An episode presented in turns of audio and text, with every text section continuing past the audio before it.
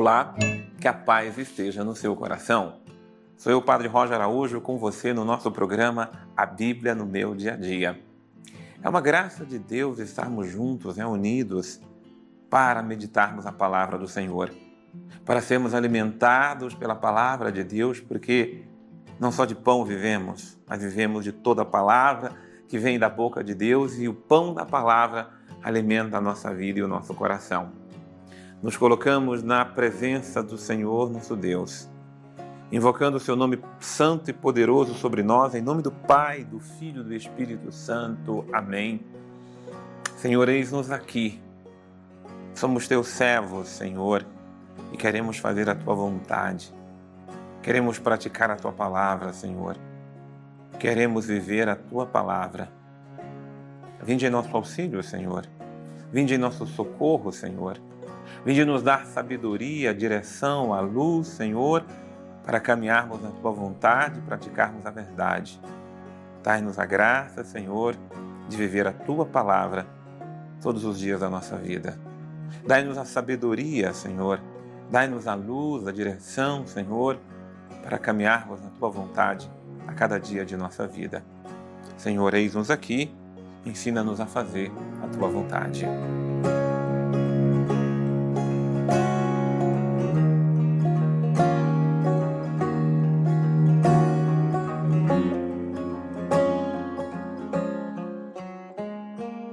Meus amados irmãos e minhas amadas irmãs, palavra de Deus que traz luz e direção para o nosso coração. Palavra de Deus que nos traz sabedoria, que nos traz paz. Palavra de Deus que nos traz amor. Então, vamos com todo o ardor do nosso coração abrir a palavra de Deus e deixar que ela nos fale. Então, a nossa palavra de hoje é de Marcos 10, versículos de 17 a 34. Vamos abrir a palavra de Deus em Marcos 10, versículos de 17 até o 34. Jesus saiu caminhando quando chegou alguém, correndo, caiu de joelhos diante dele e lhe perguntou: Bom mestre, que devo fazer para herdar a vida eterna? Disse Jesus: Por que me chamas de bom? Ninguém é bom senão Deus. Conheces os mandamentos: não cometerás homicídio, não cometerás adultério, não roubarás, não levantarás falso testemunho, não cometerás fraude, honra teu pai e tua mãe. Ele respondeu: Mestre, tudo isso eu tenho feito desde a minha juventude.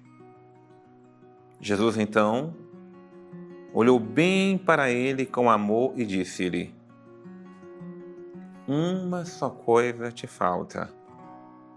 Vai, vende tudo o que tens, dá aos pobres e terás um tesouro no céu. Depois, vem e segue-me. Ele, porém, ficou pesaroso por causa dessa palavra e foi embora, cheio de tristeza, pois possuía muitos bens. Aqui vamos começar a, da palavra lá do versículo 18. Princípio eterno. Por que me chamas de bom? Bom é somente Deus Ninguém é bom senão Deus. Ou seja, se ele está chamando Jesus de bom, é porque ele reconhece que Jesus é Deus, porque toda bondade ela só vem de Deus.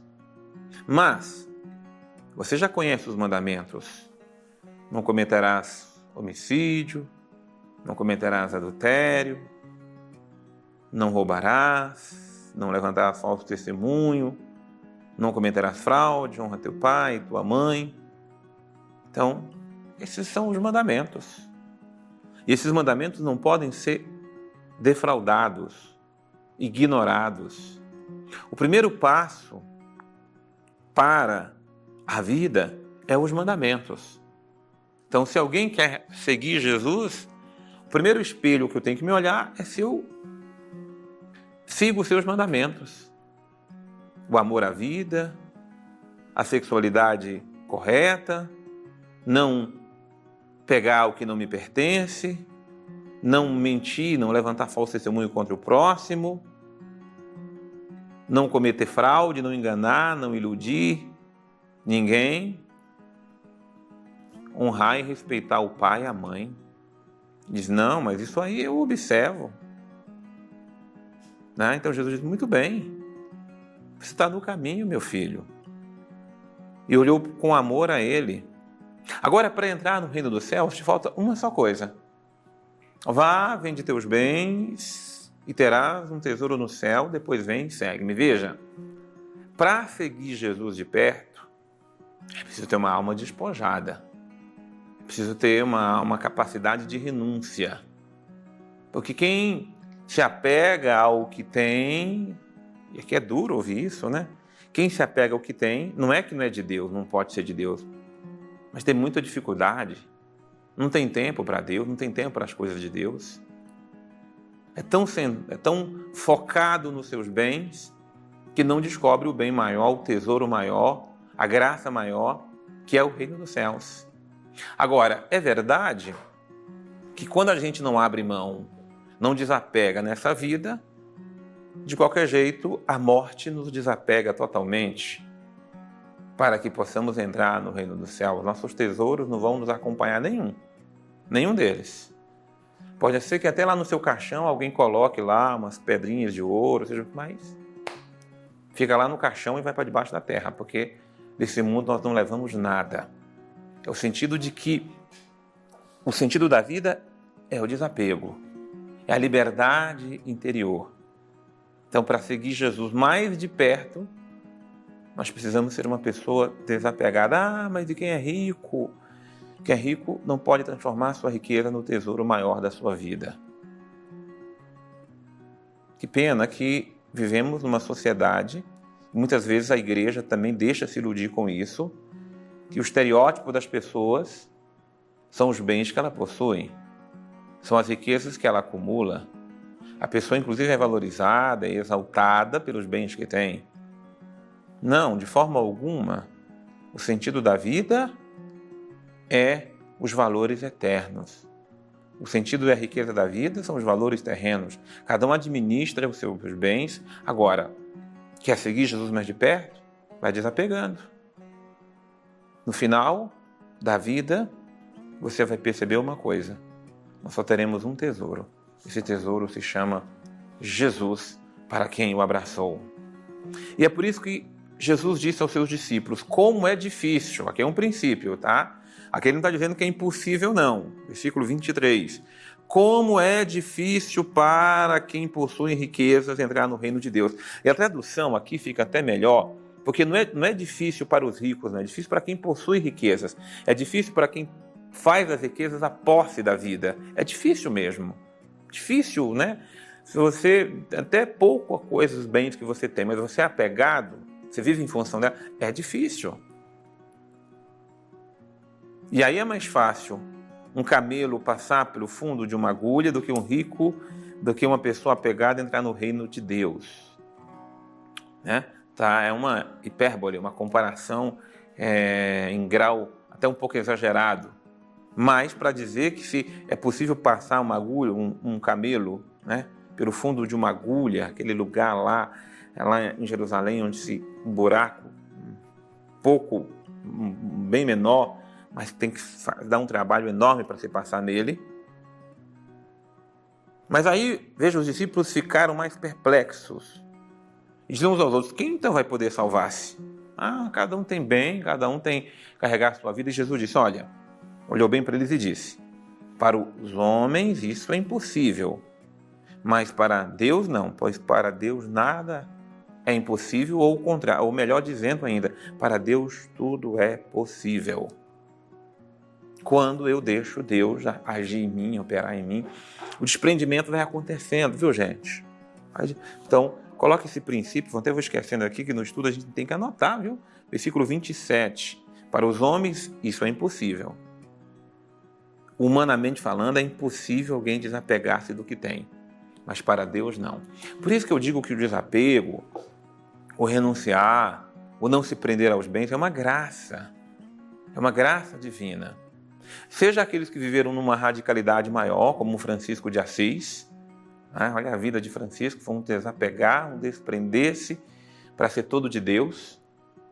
Seja os que precisam nesse mundo cuidar dos seus bens, porque os seus bens estão a serviço do bem da família, da sociedade, da humanidade e porque faz bem aos outros, né? Ter como se não tivesse, possuir como se não possuísse. São Paulo vai depois dizer isso aos coríntios: os que possuem os bens deste mundo vivam como se não tivesse. Não viva atrelado, apegado a nada, porque quando você perder vai ser um desastre. Né? Quando você coloca no, o, o seu coração nos bens que você tem, né? você depois perde a razão de viver, porque a sua razão de viver eram os seus bens. Agora, quem põe, possui os bens e usa-os com medida, comedido, mas não tira o seu olhar do bem maior, que é Deus, a sua graça, a viver bem com equilíbrio. Ah, e Pedro começou a olhar perplexo e disse: Senhor, nós deixamos tudo e te seguimos.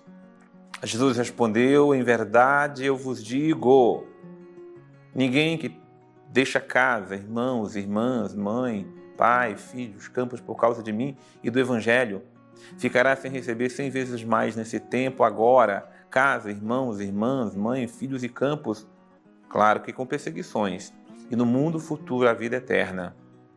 Porém, muitos dos primeiros serão os últimos e os últimos serão os primeiros. Então eu queria que primeiro você gravasse esse, esse princípio eterno evangélico aqui, 31.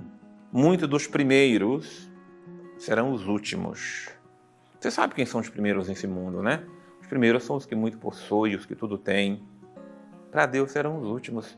E os últimos, os que nada possuem, estarão em primeiro lugar no coração de Deus. Vamos trazer conosco aqui o nosso querido Padre Antônio Xavier. No nosso programa de hoje, nós estamos estudando um texto muito conhecido e muito rico, que é aquele que trata do jovem rico. E esse jovem rico, inclusive, foi identificado lá no passado por um dos padres da igreja como sendo o próprio evangelista Marcos. Mas, claro, isso depois termina totalmente sem fundamento, tá? Não tem lógica. Eu quero me deter a duas situações específicas hoje contigo. A primeira é aquela de que é mais fácil uma corda, né, uma, ali um camelo passar pelo buraco de uma agulha. Camelo é a palavra utilizada para as cordas que são usadas para amarrar barco que ela é muito grossa, então quando dava um nó, ficava parecendo a corcunda de um camelo. E é por isso que Jesus usa essa expressão, né? Então vejam como que é difícil. Uma agulha, que não é uma agulha como essas que nós conhecemos, mas uma outra corda que não cabe ali. É mais fácil isso passar do que um rico entrar no reino dos céus. Bem, esclarecida essa dúvida, uma coisa interessante é de ver que essa expressão ela não pode ser entendida de maneira plena, Algumas pessoas criam uma certa rivalidade entre aquilo que é bom, aquilo que é de Deus e a posse de riquezas. E não é bem assim que as coisas devem funcionar. Jesus vai dizer em outros momentos que o operário, né, ele é, é, digno do seu próprio salário. Então, as pessoas que possuem determinadas coisas que elas conquistaram honestamente, aquilo é delas. Tanto que nós temos muitos santos na igreja que foram reis, outros que foram ricos e muito ricos, e que por causa disso puderam agir com caridade com os outros, porque aquele que vive numa situação de, de carência, ele não tem como socorrer ninguém. Ele é socorrido exatamente por aquele que tem o que oferecer. Ninguém pode dar aquilo que não tem. Inclusive, dentro do próprio Evangelho, essa frase ali está. Então, isso é importante ser separado. O grande problema aqui não é o fato de ser rico o grande problema é o fato de ser apegado àquilo que tem.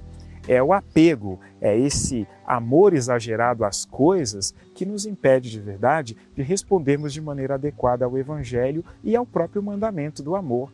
A ausência da caridade é fruto de apego e não exatamente da presença da riqueza, porque a riqueza em si, ela pode ser um bem, porque é ela que vai gerar aquilo que pode ser partilhado inclusive com os outros. Isso é importante lembrar. Por isso Deus também é rico.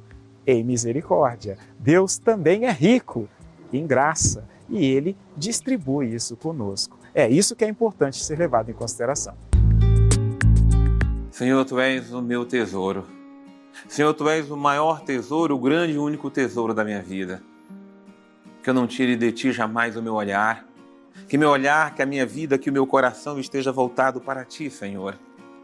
Me dê um coração livre, me dê um coração desapegado, me dê um coração todo voltado para te servir somente a ti, Senhor. Faça-me um homem livre para o Evangelho. Faça-me, Senhor, um homem todo do Evangelho. Faça-se em mim a tua palavra, a tua obra, o teu reino. Dê-me um coração desprendido para que eu seja teu, Senhor, e possa te servir livremente com, teu, com todo o meu coração, porque tu és a única riqueza, Senhor, para essa vida e para a eternidade. Faça-me, Senhor, discípulo da tua palavra. Dai-me a tua graça, a tua bênção e a tua proteção. Em nome do Pai, do Filho e do Espírito Santo. Amém. Que riqueza é a palavra de Deus para o nosso coração, não é verdade? Continue nos acompanhando a cada dia no nosso programa. Eu desejo que Deus abençoe imensamente você. Eu te aguardo no nosso próximo programa, A Bíblia no meu dia a dia.